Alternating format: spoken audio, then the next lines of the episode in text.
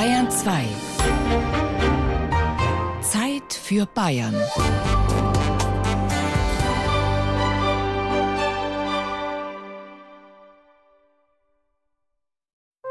Bayern genießen.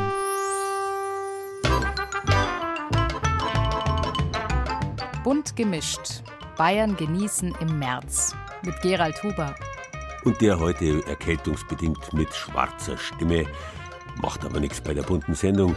Und heutzutage ist ja alles bunt.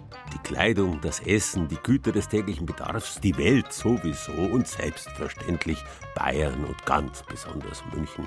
Das war aber nicht immer so. Das Wort bunt für vielfarbig ist erst am Ende des Mittelalters aufgekommen. Vorher war bunt eine Bezeichnung für schwarze Stickerei auf weißem Untergrund. Von lateinisch punctus, spätlateinisch buntus, Stich, Stechen. Diese alte Bedeutung klingt noch an, wenn heute von schwarzbunten oder rotbunten Kühen die Rede ist, also solchen, die schwarze oder rote Flecken auf weißem Grund haben. Genauso spricht man bei Rindern und Pferden auch von Schecken. Scheckig, gescheckert wird bis heute als Synonym für bunt benutzt, war ursprünglich aber auch einmal schwarz-weiß. Es hängt nämlich zusammen mit dem Schachspiel und dessen schachigen, eckigen Spielbrett. In Zeiten von mehr oder weniger kostbaren Naturfarben trugen die meisten ganz selbstverständlich natürliches Leinenweiß oder Wollbraun, jedenfalls die normalen Bürger. Ganz anders war das bei den sogenannten randständigen Personen, wo Farben zugleich Werbung und Warnung waren, den Gauklern und Komödianten, den Huren und Narren. Und damit sind wir, Sie ahnen es, beim Motto der heutigen Bayern genießen Sendung, in der wir Ihnen ganz züchtige, aber nicht minder bunte Mischthemen aus allen Regionen Bayerns anbieten. Bunt gebaut, Natursteine im barocken Straubing. Bunt sortiert, der gemischte Satz beim Bayerwein an der Donau. Bunt genäht, Stoffe aus dem Fichtelgebirge. Bunt gesammelt, die Stühle des Weiner Löffler bunt geschmeckt, Kräuter aus Abzwind in Unterfranken, bunt geschleckt, Gurzle aus Augsburg, bunt gegessen, Restalkochen in Oberbayern. Eine ganze Menge bunte Genüsse also in der Faschings-Samstagsausgabe von Bayern genießen.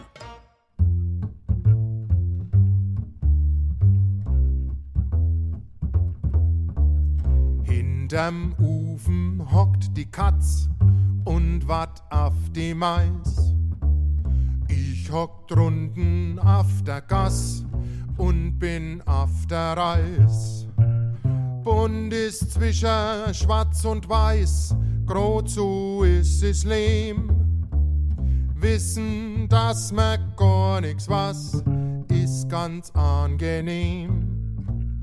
Horch ne, wei die Sonne scheint durch die offene Tür. Madle, magst ein Apfelkrapfen oder magst ein Bier? Links, rechts, hin von ohm und und, dazwischen Licht und Lehm. Wissen, dass sie gar nix was, ist ganz angenehm. In Zeiten synthetischer Farben, in denen man schier unendlich viel Farbnuancen zur Auswahl hat, macht man es sich kaum bewusst, dass Farben noch vor rund 200 Jahren so etwas wie Luxus waren, den man sich gegönnt hat. Und es waren meist mehr oder minder aufwendig zu gewinnende Naturfarben und ihre Schattierungen. Und die Namen dafür kamen auch aus der Natur. Rot zum Beispiel nach Schwarz und Weiß das älteste Farbwort und im Prinzip die Farbe schlechthin. Rot hat einmal so viel wie Schatz bedeutet und war in Urzeiten einmal die Bezeichnung für alle Metalle. Gold, Kupfer, Bronze. In vielen Sprachen bedeutet Rot gleichzeitig schön. Krasnaya Ploschat, der rote Platz in Moskau, bedeutet eigentlich schöner Platz. Und auch bei uns hat man im Mittelalter die Leute, die für Kaiser, Könige und Kardinäle den teuren roten Purpur verarbeitet haben und mit ein bisschen Rot auch minderwertige Kleidung ansehnlich machen konnten, solche Leute hat man Schönfärber genannt. Und selbstverständlich beginnt der folgende Beitrag über bunte Natursteine in der barocken Architektur Niederbayerns mit einem roten Stein. Sie ist ein Blickfang mitten auf dem Straubinger Stadtplatz die Dreifaltigkeitssäule mit dem goldenen Kreuz und den goldenen Engeln an der Spitze. Die blitzen in der Sonne und fallen ins Auge. Aber wenn man das eigentlich Spektakuläre hier entdecken will, muss man ein bisschen genauer hinschauen. Ich sage immer Korallenriff auf dem Stadtplatz, ja. weil schöner geht's nicht. Das siehst du in ganz Bayern nicht sonst. Wer hier vom Korallenriff auf dem Straubinger Stadtplatz schwärmt, das ist Gerhard Lehrberger, Geologe an der TU München, gebürtiger Straubinger und Steinliebhaber erster Güte. Gerade die Hauptsäule ist halt ein sensationelles Objekt, weil das nämlich ein roter Korallenkalk ist. Und man kann sagen, das ist fast wie ein Bohrkern durch ein Korallenriff, aber eben aus der Triaszeit. Und die Korallen, die sieht man heute noch ganz schön, weil das nämlich die weißen Punkte sind und die weißen Ästelungen, die man gerade auch am Sockel erkennen kann. Das sind riesige Korallenstöcke mit einem Meter Durchmesser, wo heute noch die Korallen eigentlich direkt sichtbar sind. Und die, die sind in Lebensstellung einsedimentiert worden mit rotem Schlamm. Und da hat man eben heute den schönen Kontrast, dass die blendend weißen Korallenästelchen in diesem roten Schlamm zu sehen sind. Vor 200 Millionen Jahren, in der Zeit des Trias, lebten diese Korallen auf dem Grund eines Meeres, etwa da, wo heute Salzburg ist. Von dort, vom Untersberg und aus Adnet, stammt der rote Korallenkalk auf dem Straubinger Stadtplatz. Naja, rot ist jetzt relativ. Eher blass-rosa schaut die Dreifaltigkeitssäule heute aus denn der Regen hat über die Jahrhunderte Kalkpartikel und damit auch rote Pigmente herausgelöst. Aber 1709, zu ihrer Erbauungszeit, da muss sie richtig geleuchtet haben. Barock ist dieses Zeitalter, da wird es bunt, da wird es glänzend und da wird es golden natürlich, auch wie man an der Dreifaltigkeitssäule sieht. Aber äh, das, was wirklich ursprünglich hier wichtig war, die Oberflächen waren poliert, sie waren tiefrot und sie waren knallbunt. Solche bis heute knallbunten, glänzenden Steine kann man in Straubing, nur ein paar Schritte von der Dreifaltigkeitssäule entfernt, in der Basilika St. Jakob bewundern. Die stammt aus der Gotik, ist innen aber barockisiert. Meister waren hier am Werk. Egid Quirin Asam beispielsweise hat die Marie-Tod-Kapelle gestaltet. Auch hier findet sich neben aus Gipsmasse geformtem Gipsmarmor und Holzsäulen, die wie Marmor bemalt sind, roter Adneter Kalkstein, kombiniert mit schwarzem Kalkstein. Gemeinhin verbindet man ja bunt nicht unbedingt mit Schwarz, aber im barocken Ensemble muss man Schwarz einfach auch als Farbakzent sehen, der in die Buntheit passt. Und er hat hier einen ganz dunklen Kalkstein genommen mit weißen Adern, was also dieses Schwarz, die schwarze Fläche bricht und wieder durch Struktur und durch eine Buntheit im Sinne von Schwarz-Weiß eben auch ganz dekorativ ist. Landläufig heißen diese glänzenden bunten Steine Marmor. Geologisch gesehen aber sind es Kalksteine, entstanden aus Urgewalten. Die Gesteine sind bei der Gebirgsbildung der Alpen gefaltet worden und damit zerbrechen die. Und dann läuft aber hier Lösung durch und aus der Lösung scheidet sich wieder der Kalk ab. Teekessel-Effekt, ja, der verkalkt und dieser Kalk ist aber dann so rein, dass der ganz weiße Adern bildet. Also der Kleber klebt im Prinzip das Material gleicher Zusammensetzung zusammen. Wenn man an der Dreifaltigkeitssäule den Blick geschärft hat für versteinerte Korallen, Muscheln oder Ammoniten, entdeckt man auch in der Basilika St. Jakob jede Menge Spuren ehemaliger Meeresbewohner. Da ist beispielsweise eine blutrote Grabplatte in die Wand eingelassen, zwei Meter hoch, einen Meter breit, glänzend, weil sie einst gewachst wurde, um den Farbeindruck zu erhöhen, erzählt Geologe Gerhard Lehrberger. Was hier auch sehr schön ist, man erkennt wieder die Fossilien drinnen. Das sind also so weiße Scheiben mit einem Loch in der Mitte. Und das sind die Stielglieder von Seelilien. Also da haben wir auch wieder eine tiefe Geschichte drin, die uns sagt, das ist ein alter Meeresboden, auf dem die Seelilien gewachsen sind. Das sind also eine Art Seestern, der festgewachsen ist. Und das findet man dann hier wunderbar auch in diesem Kalkstein. Also das hat man schon auch bewusst dann genommen, dass man bestimmte Lagen verwendet hat, die besonders viele Fossilien drin hat. Die riesigen Steine für die vielen bunten Steinmonumente in Straubing sind alle über die Donau hierher gekommen. Grünsandstein hat man aus Kelheim oder Regensburg hierher auf Schiffen transportiert. Die roten und schwarzen Kalksteine treidelte man über Salzach, Inn und Donau in die Gäubodenstadt. Der Wasserweg war für die Menschen in Zeiten nicht befestigter Straßen die einzige Möglichkeit, schwere Lasten zu transportieren. Ganz ohne menschliches Zutun bringt die Donau seit Urzeiten ihr ganz eigenes Steingemisch mit. Bunte Kieselsteine, die Brüder der Objekte in der Stadt. Sie sind natürlich nicht aus Kalkstein, der würde auf dem Weg aus dem Bayerischen Wald oder von den Alpen bis hierher zerrieben. Auf einer kleinen Fläche beim Denkmal für den Begründer der bayerischen Mineralogie und Geologie, Matthias Fluhl, liegt aus Donaukiesen gestaltetes Katzenkopfpflaster. Auch das ist bunt. Weiße Quarzkiesel aus den Zentralalpen liegen beispielsweise hier. Und dann kommen äh, rote Kieselsteine. Das sind zum Teil rote Gerölle aus den Alpen. Das sind besonders widerstandsfähige. Daneben haben wir dann noch jede Menge grüne. Die können zum Teil aus den Zentralalpen stammen oder sie kommen aus dem, was wir Geologen böhmische Masse nennen, also sprich aus dem Bayerischen Wald oder aus dem Oberpfälzer Wald und sind in diesen Schottern auch häufig vertreten. Die unscheinbaren Kiesel sind kein Blickfang wie die Dreifaltigkeitssäule, aber bei genauerem Hinschauen ebenso bunt und voller Geschichten. So ist halt überall. Man muss bloß ein bisschen genauer hinschauen, um die Wunder der Welt zu entdecken. Und das geht mit jedem Kieselstein.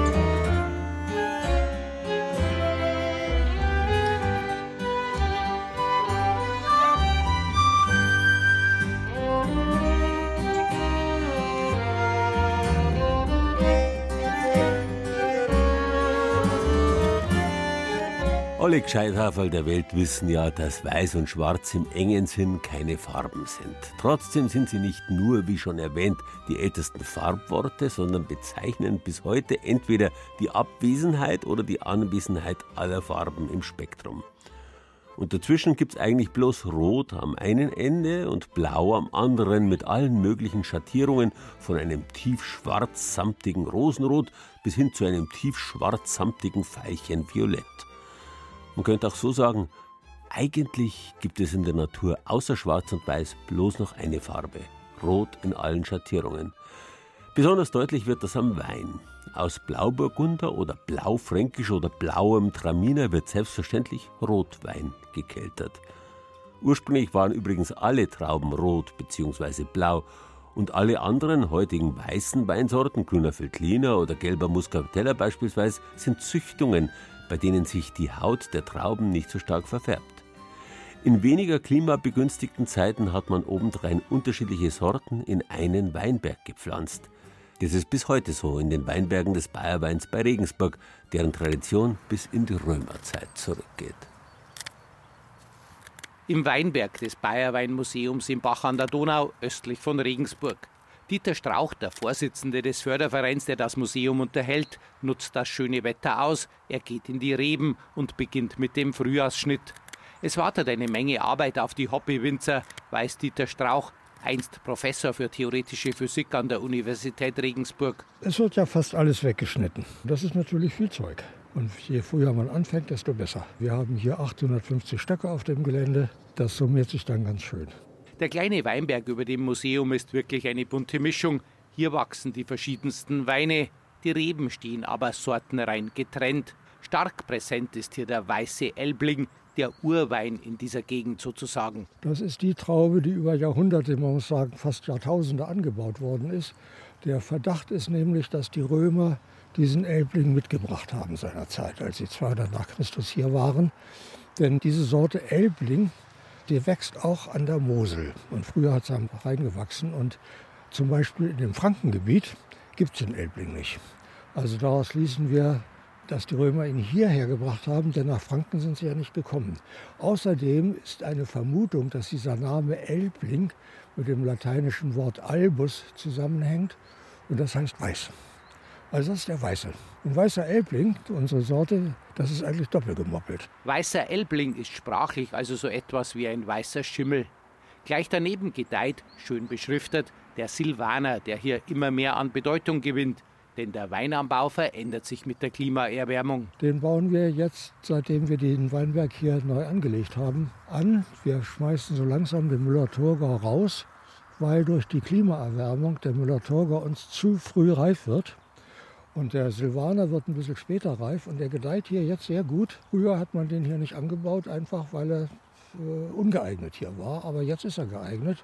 Und ich sehe schon kommen, dass es, wenn das mit der Klimaerwärmung so weitergeht, dass wir irgendwann den Silvaner rausschmeißen müssen und den Riesling anbauen, der noch später reift. Also bisher wird der Riesling in manchen Jahren sehr schön, aber es gibt Jahre, da wird der Riesling hier nicht reif. Der Museumsverein baut auch Rotweine an, Domina, Spätburgunder, Dornfelder. Dieter Strauch schätzt vor allem Domina, Dornfelder weniger. Aber zum Schluss werden die Trauben ohnehin gemischt. Einen Wein aus verschiedenen Trauben nennt man Cuvée. Das gibt ein Cuvée. Wir haben hier nicht viele Reben, das sind so 25 oder sowas. Aber dann haben wir vorne am Weg noch eine Reihe, das sind nochmal 15 oder was, und da kriegen wir insgesamt 30 Liter Rotwein oder 40 Liter. Er hat natürlich einen Vorzugsgeschmack durch die vielen Dominatrauben, die dabei sind. Das heißt, mehr als zur Hälfte ist es Domina und alles andere ist ein Beigemisch. Dagegen die Weißweinsorten, die bauen wir alle sortenrein aus. Da bin ich immer ganz streng dafür gewesen, dass wir das sortenrein machen. Zu Gast bei Karl Eibel. Der betreibt hier im Bach an der Donau eine Gaststätte. Sein Lokal ist von Weinbergen umgeben. Natürlich schenkt Karl Eibel eigenen Wein aus, vor allem Weißwein. Seine Hausmarke ist der Sauberg. Das ist ein gemischter Satz. Der wächst auf dem Weinberg hinter seiner Gaststätte. Da stehen die Weißweinstöcke gemischt im Hang. Also da ist eine Hauptsorte, das ist bei mir meinetwegen der Albling, Müller-Thurgau und Kerner. Diese drei Sorten sind jetzt bei mir. Die werden miteinander geerntet. Die werden nicht hinten nachher irgendwie vermischt oder was, sondern die werden miteinander geerntet und vergären miteinander. Und das ist dann ja also ich sage der Sauberg, ne, weil, wo da hinten wächst, das ist der Sauberg und darum ist diese Sorte Sauberg. Ne, und, aber im Endeffekt ist es ein gemischter Satz. Gute Mischung. Also es gibt einen runden Wein und der hat Säure, der hat Frucht und was will man mehr? In seinem Lokal ist auch Rosé sehr gefragt. Der Rosé ist aber wieder eine Mischung aus zwei Weinsorten, ein Cuvée. Momentan geht eigentlich der Weißwein immer noch, am meisten wird immer noch Weißwein getrunken. Aber der Rosé, den wo ich mache, der kommt auch sehr gut an. Das ist ein trockener, das sind die beiden Sorten Domina und Dornfelder, wo ich da drin habe. Das ist dann ein Cuvée. Rosé ist ein guter Wein, vor allem im Sommer. Das ist ein frischer Wein, äh, nicht so schwer wie ein Rotwein. Mal was anderes als ein Weißwein und im, im Sommer ist es ein herrliches Getränk. Es ist richtig Mode geworden sogar, habe ich festgestellt dass man Rosé trinkt. Dieter Strauch trinkt nicht nur gern Wein, er ist einfach auch gern im Weinberg und er liebt das Farbenspiel, das sich hier im Herbst eröffnet. Die Triebe, die färben sich ein bisschen ein. Die werden dann schön rot und im Herbst wird das Laub auch dann schön rot im Gegensatz zu den weißen Trauben. Da werden die Blätter dann schön gelb.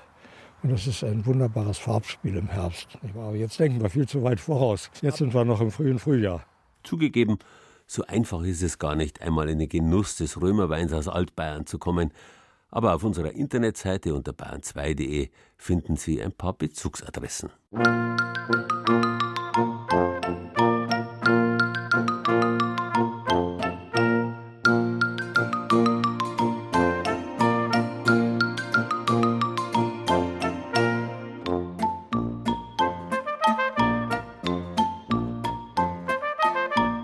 Ziemlich in der Mitte des Farbspektrums liegt Gelb.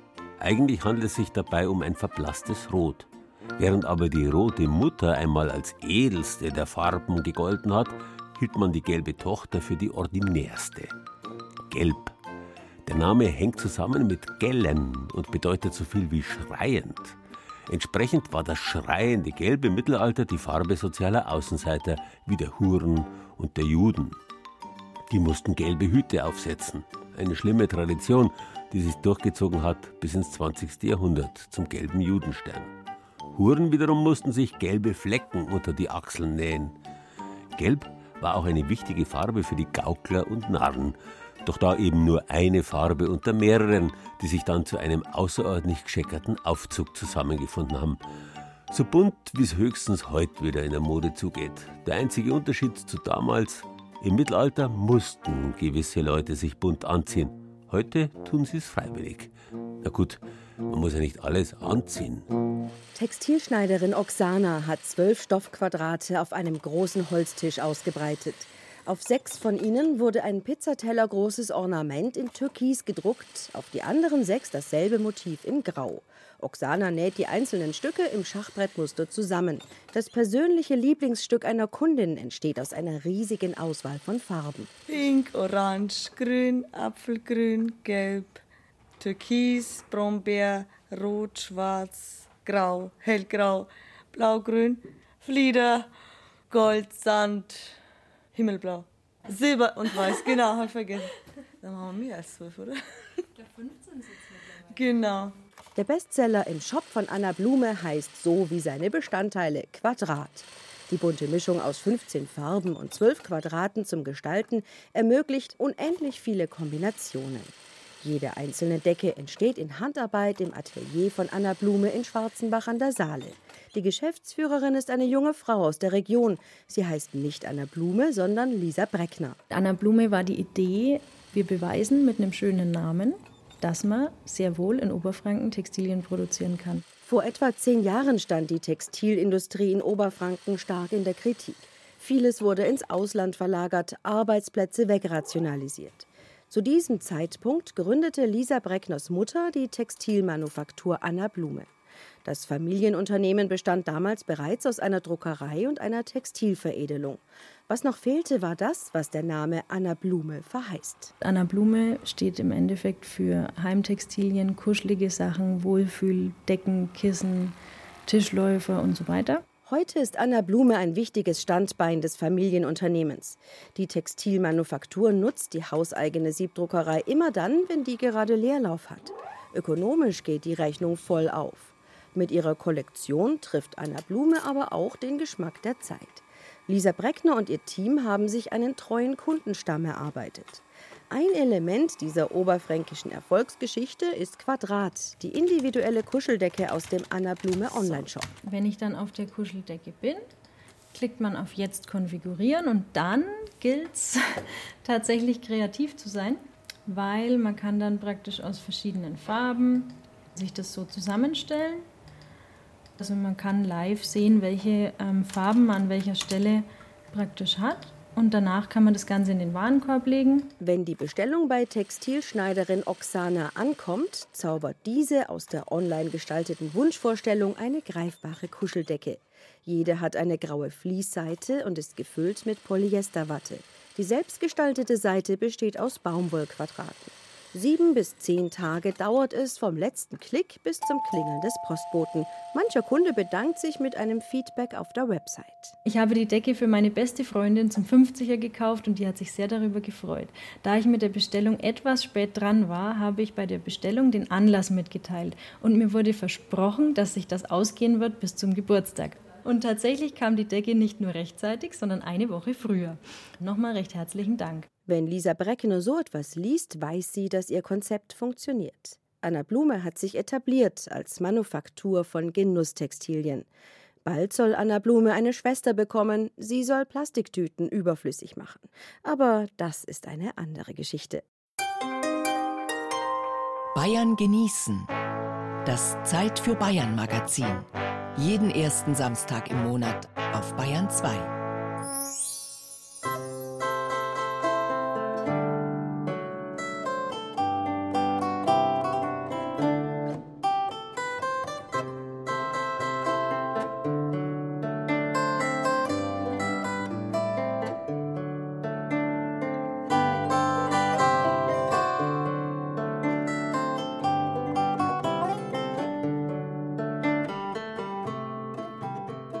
schon angeklungen. Unser Wort bunt steht im übertragenen Sinn für Vielfalt, für eine eben bunt zusammengestellte Mischung. Und es ist ja immer so, dass so eine bunte Mischung mehr ist als die Summe der Einzelteile, aus denen sie besteht. Man kann einen menschlichen Körper als bunten Haufen, als Mixtur unterschiedlichster Zellen definieren. Er ist aber unbestreitbar mehr als das. Er ist auch eine Sammlung oder Versammlung, eine Kollektion, eine Zusammenstellung. Die unterscheidet sich von einer bloß mehr oder weniger zufälligen Mixtur dadurch, dass sie sinnvoll ist, nach einem gewissen Plan oder nur unter bestimmten Voraussetzungen und Gesetzmäßigkeiten zustande kommt.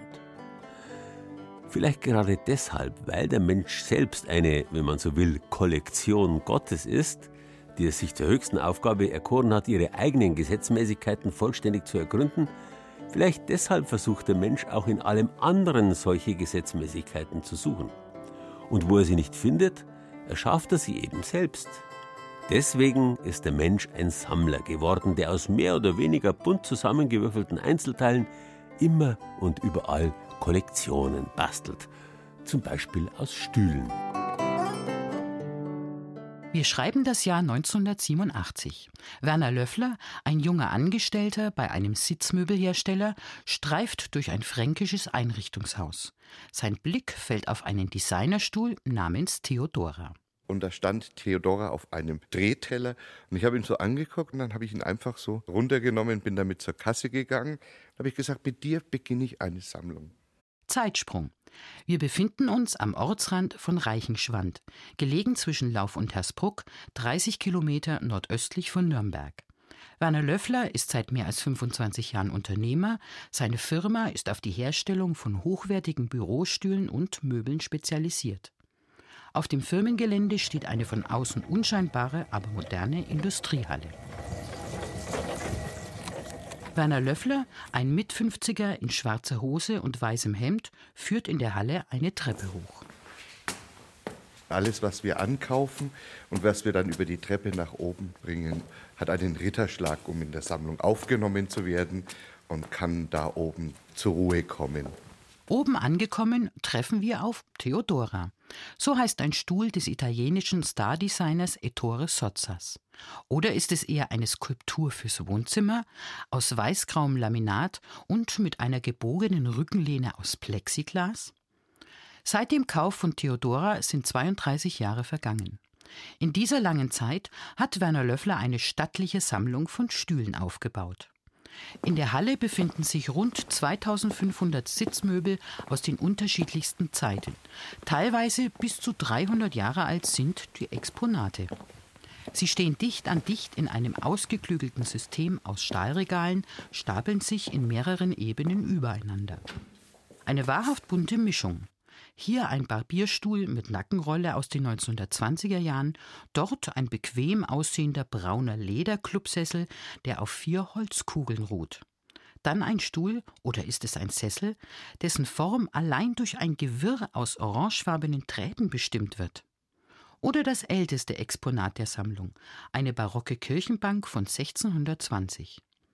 Alle Originale sind thematisch in Abteilungen, sogenannten Kojen, zusammengefasst. Eins ist noch spannend, wenn Sie zum Beispiel von der italienischen Koje in die skandinavische Koje gehen oder umgekehrt, werden Sie komplett unterschiedliche Herangehensweise an das Möbel feststellen. Allein schon bedingt durch die Lebensart. In Italien ist man drei Viertel des Jahres draußen. Da hat man leichte Möbel und luftige Möbel. Wenn man dann in die skandinavische Koje geht, dann ist man drei Viertel des Jahres drin. Da sind die Möbel schwerer, mehr aus Holz und mit Schurwollstoffen bezogen. Auch unbekannte Meisterstücke und Prototypen hat Werner Löffler ergattert, auf seinen Streifzügen durch Galerien und Antiquitätenläden, auf Flohmärkten, in Auktionshäusern oder im Internet.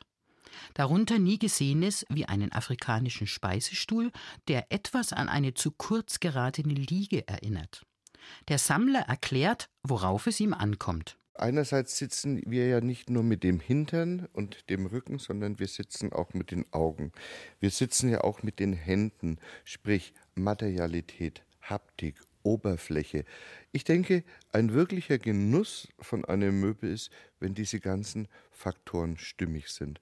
Wenn die Materialität mit der Form stimmt, wenn die Proportion stimmt, wenn das Detail stimmt, wenn die Verarbeitung stimmt, wenn man eine gewisse Raffinesse in einem Möbel sieht. In einer anderen Koje steht ein Gehfrei. Auf vier Rollen befindet sich ein Gestell, darüber ist in einen Ring ein Sitz eingehängt. Mit Hilfe einer solchen Konstruktion lernten Kleinkinder in den 1950er Jahren das Laufen.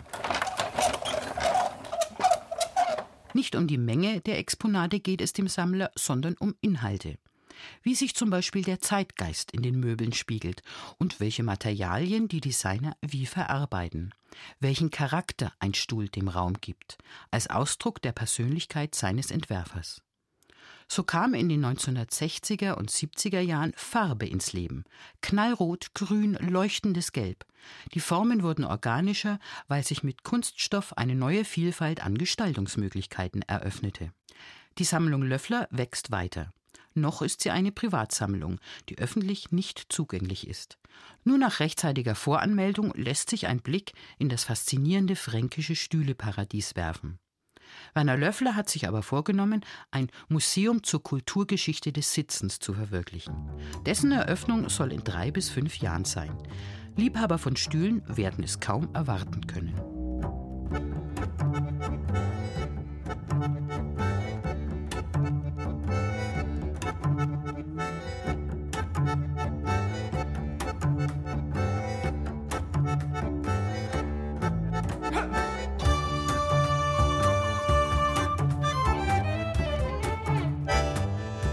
Unsere Wörter mischen und Mischung kommen ja direkt aus dem Lateinischen. Miskere, miszere, spätlateinisch, romanisch und dann auch deutsch eben mischere.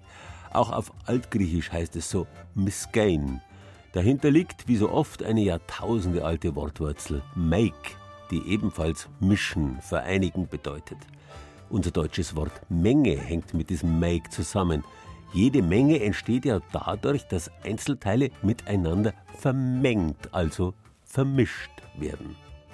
Jedes Essen, jedes Gericht entsteht so. Es ist da ganz ähnlich wie bei der Stuhlsammlung vorher. Da werden nicht bloß einzelne Zutaten zusammengebatzt, da wird nach einem Plan, einem Rezept vorgegangen. So sind halt die menschlichen Mischungen, auch wenn sie noch so bunt sind. Meistens hat sich jemand was dabei gedacht. Es sind Kollektionen. Und um so eine Kollektion zustande zu bringen, da braucht es Geschmack im wahren Wortsinn. Schlürfen gehört für ihn zum Handwerk. Peter Wendel leitet das Sensoriklabor bei Kräutermix in Abzwind. Auf einem Tisch liegen Plastikbeutel mit Proben, davor in einer Reihe zehn Teetassen, die Farben darin von zartgelb bis tiefrot. Hier geht es um eine Früchteteemischung, die produziert wurde für einen Kunden. Das wird später dann in einem äh, Teebeutel auf den Markt kommen.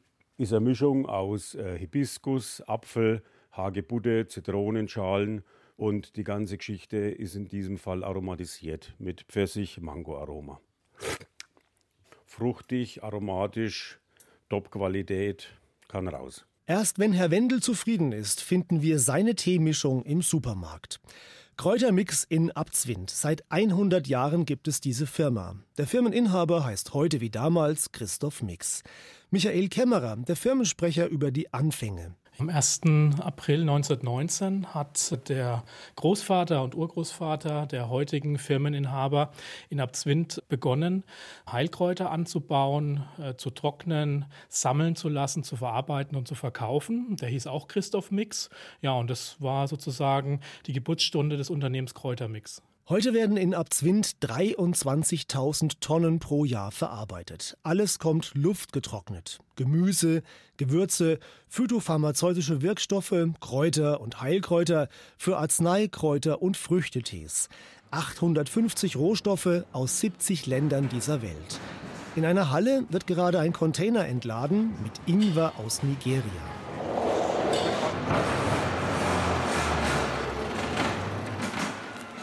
Jens Schubert überwacht die Warenanlieferung auf seinem Monitor. Also was wir hier sehen, sind äh, etliche Lieferungen an Knoblauch, Zwiebeln, alles in Pulverform. Dann gibt es hier Ingwer in Scheiben in auch verschiedenen Ausführungen. Das ist heute so für den Laufe des Tages eigentlich die Produkte, die wir heute sehen. Bunte Mischung auch bei Wolfgang Mix. Er schaut sich gerade auf einem großen Monitor an, was in der Mischanlage 1 läuft. Hat was mit Käse zu tun. Hier ist eine Blütenmischung geplant, wie Kornblumen, Ringelblumen, Rosenblüten, auch Blätter wie Pfefferminze, Petersilie und Erdbeerblätter sind enthalten. Dieses Arrangement, sage ich mal, das gibt es später mal äh, auf dem Käse, wird er verwendet. Es ist halt wirklich etwas fürs Auge, wenn Sie da mal an die Käsedicke gehen und so sehen sowas drin, das guckt sofort raus. Ne? Im Labor werden die Rohstoffe aus aller Welt geprüft und analysiert. Beim Öffnen der Tür stellt man fest, es riecht nach. Ja, was denn? Nach Baldrian. Ah, das ist das Tütchen hier vor Ihrer Nase. Ja, Darf genau. ich mal kurz reinriechen? Na klar. Uh. Riecht schon ein bisschen streng. Was macht man damit? Ja, das kann man in den Tee mit reintun zur Beruhigung der Nerven oder auch zum Einschlafen. Das ist gut. Kräutermix in Abzwind. Eine Drehscheibe für Gemüse, Kräuter, Gewürze und Heilpflanzen aus aller Welt. Was hier gemischt und verarbeitet wird, geht wiederum aus dem Landkreis Kitzingen zu 2000 Kunden in 70 Ländern dieser Welt. Nur im Supermarkt, in der Drogerie, da taucht der Name Kräutermix nirgendwo auf. Und doch ist fast in all unseren Lebensmitteln etwas aus Abzwind drin, versichert Firmensprecher Michael Kämmerer. Wir sind Industriezulieferer für die Lebensmittelindustrie, für die phytopharmazeutische Industrie. Unsere Kunden vermarkten unsere Produkte unter ihrem Markennamen. Kunden sind zum Beispiel Unilever, Nestle und Kneipp. 420 Mitarbeiter hat das Familienunternehmen und wenn die abends heimkommen, dann riecht man förmlich, welche bunte Mischung es heute wieder war. Auch wenn man dann geduscht hat, man hat immer noch so einen leichten Flair an Kräutern und Gewürzen, den man mit nach Hause bringt. Ne? Wobei ich zu Hause nicht immer äh, freudig empfangen werde. Zum Beispiel, wenn hier da die Knoblauchsensorik angesagt war, dann äh, ja, wird die Nase gerümpft, wenn ich die Türe öffne. Es muss ja nicht bloß Knoblauch sein. Wer auf der A3 Würzburg-Nürnberg fährt, dem kann es bei Abtswind im Landkreis Kitzingen am Anstieg zum Steigerwald tatsächlich passieren, dass es im Auto auf einmal nach Thymian, Majoran, Estragon und Rosmarin riecht. Das wären dann die Einzelteile.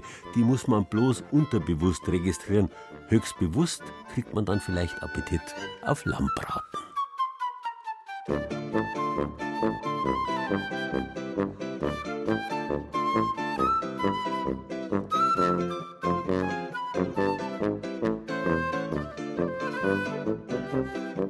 gut, Lamm muss nicht jeder mögen, aber es gibt etwas, das mag praktisch jeder, Süßes. Und weil das so viele Leute lieben, weil es buchstäblich in jedermanns Mund ist und die Münder jedes Einzelnen eben höchst unterschiedlich sind, bunt gemischt, eben deswegen gibt es dafür auch nur ganz individuelle Wörter. Die Rede ist konkret vom Bonbon. Dieses französische Fremdwort, das übersetzt ja nichts anderes heißt als gut gut, ist das übergeordnete Wort, auf das man sich geeinigt hat, weil man sich sonst nie hätte einigen können. Im Rheinland spielen in diesen Tagen Kamellen eine nicht ganz unbedeutende Rolle. Woanders heißen sie Klümpchen, Bontjes oder Zeltli, in Franken Bomberla, in Altbayern Zuckerl oder Gürtel oder in Schwaben eben Gurzle. Eine bunte Mischung an Wörtern für eine noch buntere Mischung an Formen, Farben und Geschmäckern. Zu Fasching fast nach Karneval war schon immer nur das Beste gut genug. Einmal im Jahr wollte auch der arme Mann fürstlich genießen. Und Süßigkeiten waren halt die meiste Zeit in der Menschheitsgeschichte vornehmlich was für die Reichen. Denn Rohrzucker war teure Importware. Im 19. Jahrhundert kam dann der billige, raffinierte Rübenzucker auf. Zeitgleich gründeten sich im Rheinland die Karnevalsvereine. Und da konnten dann plötzlich die dortigen närrischen Fürstlichkeiten mit Zuckerwerk nur so um sich werfen. In Augsburg, im Spätmittelalter und der frühen Neuzeit vielleicht die reichste Stadt Mitteleuropas, in Augsburg, da soll allerdings bereits im 16. Jahrhundert eine Zuckerraffinerie gegründet worden sein. Sowas rentiert sich natürlich bloß dann, wenn nicht bloß ein paar Adlige zur Kundschaft gehören. Und in dieser alten Augsburger Zuckertradition steht heute eine junge Frau, die aus ihrem Hobby und der Lust am Kreativen einen neuen Beruf für sich gemacht hat. Ein Duft nach frischer Zitrone liegt in der Luft. Hinter einer Theke mit einer halbhohen Glaswand steht ein riesiger Kupfertopf, in dem eine durchsichtige Masse blubbernd vor sich hin kocht. So, jetzt kommt Aroma rein, in dem Fall Zitrone. Es kann mal was schief gehen. Zucker kann auch mal kristallisieren. Dann ist es halt schlecht. Dann muss man es wegschmeißen. Aber der ist gut, oder? Der ist gut. Werner Ullmann rührt mit einem Holzlöffel regelmäßig um. Er betreibt zusammen mit seiner Frau Christina den Bonbonladen Guzzi in Augsburg. Weil man das bei uns, also ich komme aus Augsburg, bei uns zu Hause Guzzi gesagt hat. Oder eben Gutzle. Und wir haben uns einfach, fand Guzzi einfach ein schönes Wort. Das kennen die Augsburger auch und sind immer ganz begeistert davon, weil es einfach was Besonderes ist. Ich habe auch festgestellt, dass fast jeder, in fast jeder Stadt das Bonbon anders heißt. Also wenn man mehr in den Norden geht, ist eher so Bonsche. Also es ist ganz unterschiedlich und deswegen fand ich es schön, was zu nehmen, was in Augsburg passt, was, was die Augsburger kennen. Das ist natürlich eher im Konditorenbereich war das früher. Bonbonmacher ist ja kein Ausbildungsberuf. Ähm, aber das ist jetzt halt auch wieder im Kommen, diese Handarbeit. Wo sich jetzt vielleicht die, die Konditoren auch keine Arbeit mehr machen möchten oder dass es sich einfach nicht rechnet, ob es jetzt so Zuckerhasen sind. Dies, diese Handarbeit, was, was, was jetzt eine Zeit lang ausgestorben ist, weil es einfach zu aufwendig war, zu kostspielig weil die Personalkosten so hoch waren, ist jetzt halt immer mehr im Kommen wieder. Christina Ullmann ist 37 Jahre alt und hat eigentlich eine kaufmännische Ausbildung gemacht. Doch das war ihr irgendwann zu langweilig. Seit rund sieben Jahren dreht sich bei der Augsburger Gurzlemacherin jetzt alles um süße kleine Kunstwerke. Ja, also zu Ostern werden wir jetzt schon wieder Baums mit Küken drin machen oder ein Häschen und zu Weihnachten haben wir dann einen Stern oder einen Tannenbaum oder so. Also das schon. Also zu Ostern und Weihnachten machen wir schon immer spezielle Bonbons dann auch. Schmecken tut's, das ist das Wichtigste. Die Ullmanns richten heute einen Kindergeburtstag aus. Für acht Mädchen werden Gutzle gemacht. Jede der jungen Damen darf mithelfen. Momentan bemalen sie noch die Tüten, in denen sie die fertigen Bonbons verpacken werden. Denn noch muss der Zucker kochen. Thermometer rein, dass wir mal schauen, wie weit wir sind. Wir brauchen 150 Grad. Also es darf nicht heißer wie 150 Grad werden. Bei 150 Grad ist das Wasser, das drin ist, ist verkocht und dann kann man die Masse ausschütten. Wenn es höher geht, dann fängt es zum Karamellisieren an. Dann kommt der wichtigste Moment. Der kochende heiße Zucker wird auf vorgewärmte, eingefettete Steinplatten gegossen und glatt gestrichen. Christina Ullmann gibt jetzt je nach Wunsch verschiedene Lebensmittelfarben dazu. Die Mädchen haben sich blau und lila ausgesucht. Weiß wird der Zucker von allein. Dazu packt Ullmann ein Stück der zähflüssigen Masse und schlingt es um einen Edelstahlhaken, der an die Wand montiert ist. Mit geschickter Hand zieht sie den Zucker mehrmals um den Haken. Durch die Sauerstoffzufuhr wird die Farbe der Masse auf einmal weiß. Aus den verschiedenfarbenen Zuckerpaketen werden dann mehrere Quader geknetet und übereinander gelegt. Je nachdem, wie hier die Farben kombiniert werden, sieht später das Muster im Gutzle aus. Waldmeister ist wahnsinnig beliebt. Waldmeister und Wassermelone. FCA-Bonbons. Und natürlich unsere Bonbons mit dem FCA-Schriftzeichen drin. Aber Waldmeister und Wassermelone ist seit Jahren die beliebtesten Sorten. Kann ich nicht sagen, keine Ahnung. Ist einfach so. Jetzt dürfen auch die Mädchen ran und aus einem Stück Zuckermasse dünne Rollen formen, die sie zu runden Lollis zusammendrehen. Ein Holzstäbchen kommt als Stiel dazu und fertig. Dann geht's weiter zur Bonbonstanzmaschine. Über eine Kurbel wird sie betrieben. Vorne kommt eine fingerdicke Zuckerwurst rein, hinten purzeln daumennagelgroße Bonbons raus, blau-weiß-lila gestreifte Gaumenkitzler. Genau, schön langsam drehen, also nicht zu schnell, immer schön langsam. Gut. Das sind eben die Kissenbonbons. Schauen aus wie kleine Kissen, gell? Deswegen heißen die so. Für die Augsburger Gurzlemacherin Christina Ullmann ist ihr Job ein Traum, sagt sie. Also der Reiz macht aus, dass der Zucker seine Form die ganze Zeit verändert, während man produziert. Und dass man mit viel Übung wirklich wunderschöne Motive machen kann.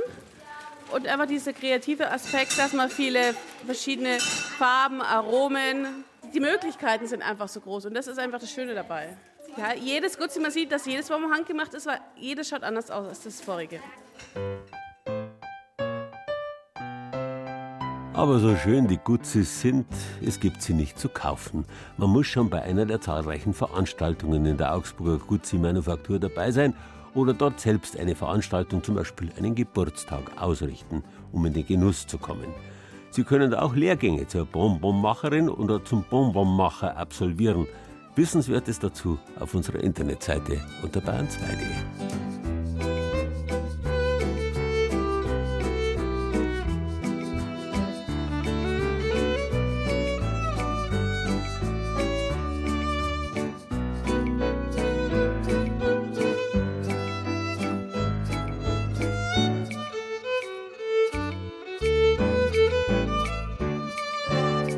Gürtel sind ja der Inbegriff an bunter Mischung und zwar mit Absicht bunt gemischt hergestellt, also wieder eine Kollektion.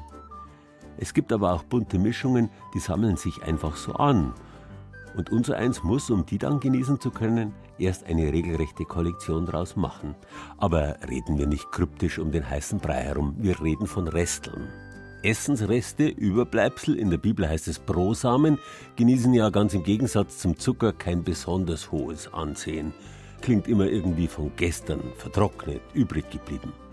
Vollkommen zu Unrecht, wie vernünftige Leute schon immer gewusst haben.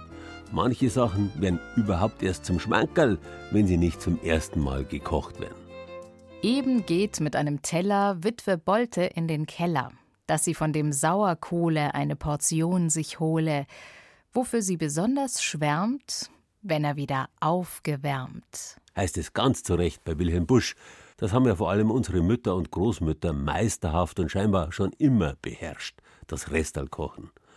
In den letzten Überflussjahrzehnten aber, so scheint's, absolut in Vergessenheit geraten. Obwohl unsere Küchen mit Kühl-, Gefrier- und Vakuumgeräten ausgestattet sind wie nie, schmeißen wir so viel Essbares weg wie nie.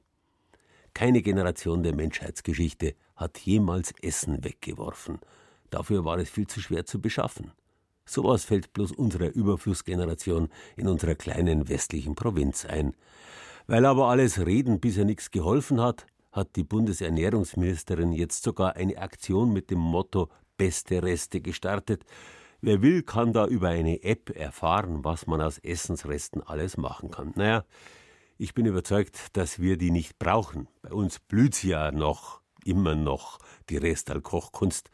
Bei uns weiß jeder, aus allem Möglichen alles Mögliche zu machen und dabei auch noch kulinarische Highlights zu produzieren. Und meine Oma hat schon immer gesagt, wer essen also bei Knödel ist überhaupt nicht schwierig. Machen wir Knödel mit Ei oder einmal über einen Wurstsalat, Essig, Öl und Zwiebeln.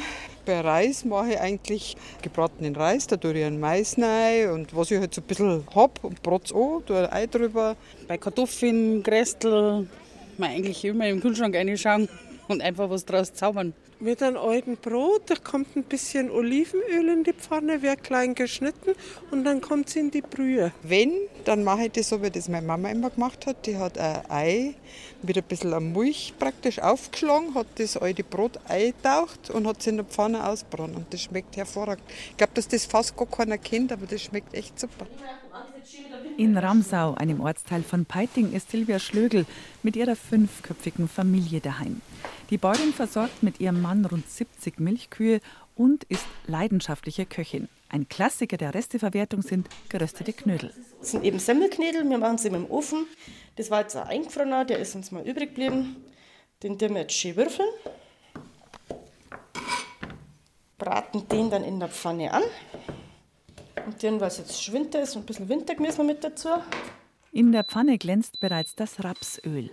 Also das Rapsöl ist ja eh das bayerische Olivenöl inzwischen, total gesund, hat eben die ungesättigten Fettsäuren, die wir ja auch brauchen. Uns gefällt es halt, das ist ein Anbieter, das haben wir direkt vom Landwirt aus Augsburg, der hat super Qualität, die man vor allen Dingen auch gut anbraten darf. Eine bunte Mischung aus Wintergemüse liegt auf dem Schneidebrett bereit. Lila, orange und rosafarbenes Wurzelgemüse aus der Region. Und da haben wir Pastinake, eine Urmöhre und eine rosa Beete. Die schauen so witzig aus, das ist praktisch eine Form der rote Beete, aber eben in rot-weiß. Das schaut richtig lässig aus, so in dem Knödelgröstel drin. Das Auge ist auch bei den Reste mit. Das geschnittene Gemüse brutzelt in der Pfanne. Silvia Schlögel hat als Kind gelernt, dass in der Küche alles verwertet wird. Wir waren ein Sechs-Personen-Haushalt, vier Kinder und meine Eltern sind in der Kriegszeit geboren und die sind jetzt einfach gewohnt gewesen, dass man alles hernimmt. Und ich kann mich immer erinnern, wenn es praktisch so mal so eine Hartwurst oder so übrig war, Kochsalami, dann gab es Kraukrapfen, weil die Wurstreste sind einfach in die Kraukrapfen verarbeitet worden.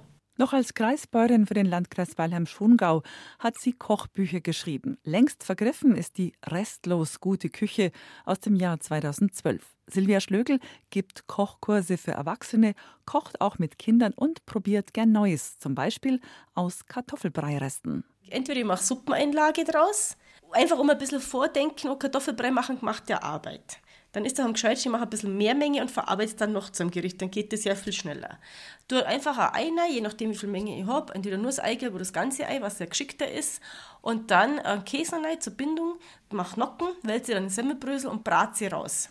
Bei uns, ich habe die letzte Woche das erste Mal so ausprobiert, kamen sie gar nicht in die Suppe, weil meine zwei Männer haben da sofort hingelangt und haben es einfach so einfach gegessen, schnell als Snack. Zusammen mit ihrer Schwester und einer Freundin haben die drei Frauen die Hauswirtschafterei gegründet. Sie kochen gemeinsam mit anderen und bieten Catering aus regionalen Produkten an. Wer sich saisonal ernährt, der ernährt sich automatisch regional. Das ist ganz klar, weil jetzt gibt es das Wintergemüse und wir haben in Deutschland, können wir auf 20 Wintergemüsesorten zurückgreifen. Das ist ein Traum und die haben so viele Nährstoffe drin und Mineralien und Vitamine, dass einfach völlig ein Schmarrn ist, um derzeit Tomaten geschmacklose zu kaufen. Da habe ich alles da. Zum Wintergemüse gehört auch die Schwarzwurzel. Die langen braunen Stangen kommen auch in die Restalpfanne. Silvia Schlögel mischt gern Reste mit Frischem.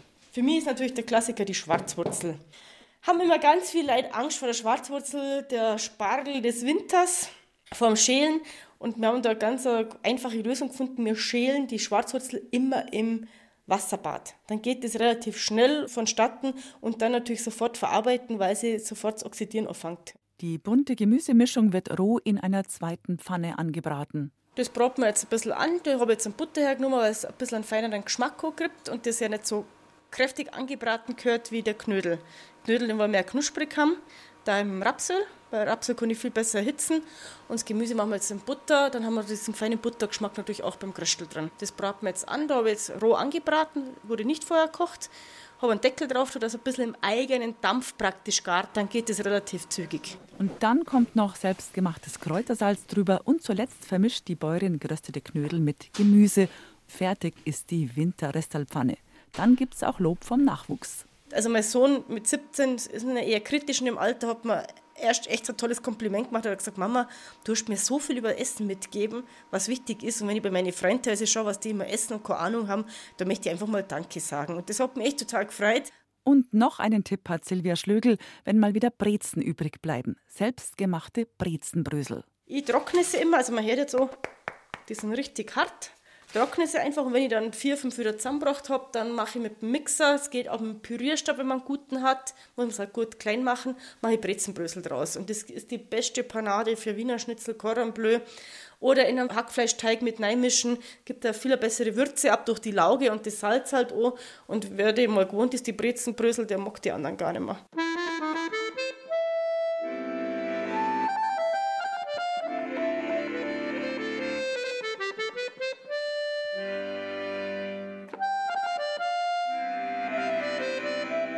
Noch einmal zurück zum bunten oder gescheckerten Quant. Wie gesagt, früher den gesellschaftlichen Außenseitern vorbehalten, vor allem den Narren. Den natürlichen und den Berufsnarren genauso wie den Vorübergehenden. So ein vorübergehender Narr war ja nach allgemeinem Verständnis ein jeder. Spätestens dann, wenn er für eine eng begrenzte Zeit im Winter einen solchen gespielt hat. Danach hat wieder eine Ruhe hergehen müssen – Jetzt könnte man natürlich darüber philosophieren, warum der Fasching bei uns abseits des vereinsmeierisch organisierten Karnevals eher an Auszehrung leidet. Vielleicht, weil heutzutage das ganze Jahr über quasi Fasching ist und nur mit allergrößter Mühe und Not stille Tage wie Aschermittwoch oder Allerheiligen aufrechterhalten werden können. Dabei wär's das doch eigentlich. Erst Festtagsbraten, dann Restenessen. Erst Festgelage, dann Fastenspeisen. Erst Süßes, dann Saures und dann wieder Süßes. Varietas delecta. Die Abwechslung braucht der Mensch, die bunte Mischung macht's. In diesem Sinn, schönen Fasching, schöne Fastenzeit und mitten hinein ein Starkbier.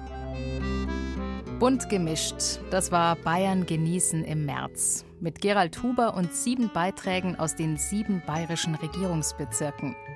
Birgit Fürst aus dem Studio Ostbayern machte den Beitrag über die bunten Architektursteine im niederbayerischen Barock. Thomas Muckenthaler hat sich den gemischten Satz beim Bayerwein an der oberpfälzischen Donau angeschaut. Anja Bischoff aus dem Studio Bayreuth berichtete über die bunten Stoffe aus dem Fichtelgebirge. Die bunte Stuhlsammlung des Werner Löffler hat sich Ilona Hörath aus unserem Studio Franken in Nürnberg angeschaut. Die bunten Kräutermischungen aus dem unterfränkischen Abzwind hat Jürgen Gläser aus unserem Studio Mainfranken probiert. Barbara Leinfelder aus dem Studio Schwaben hat sich die bunte Gurzler-Auswahl aus Augsburg schmecken lassen. Und bunte Restal gekocht und gegessen hat Angela Braun aus dem Studio Oberbayern. Ton und Technik Atul Barth. Redaktion Gerald Huber.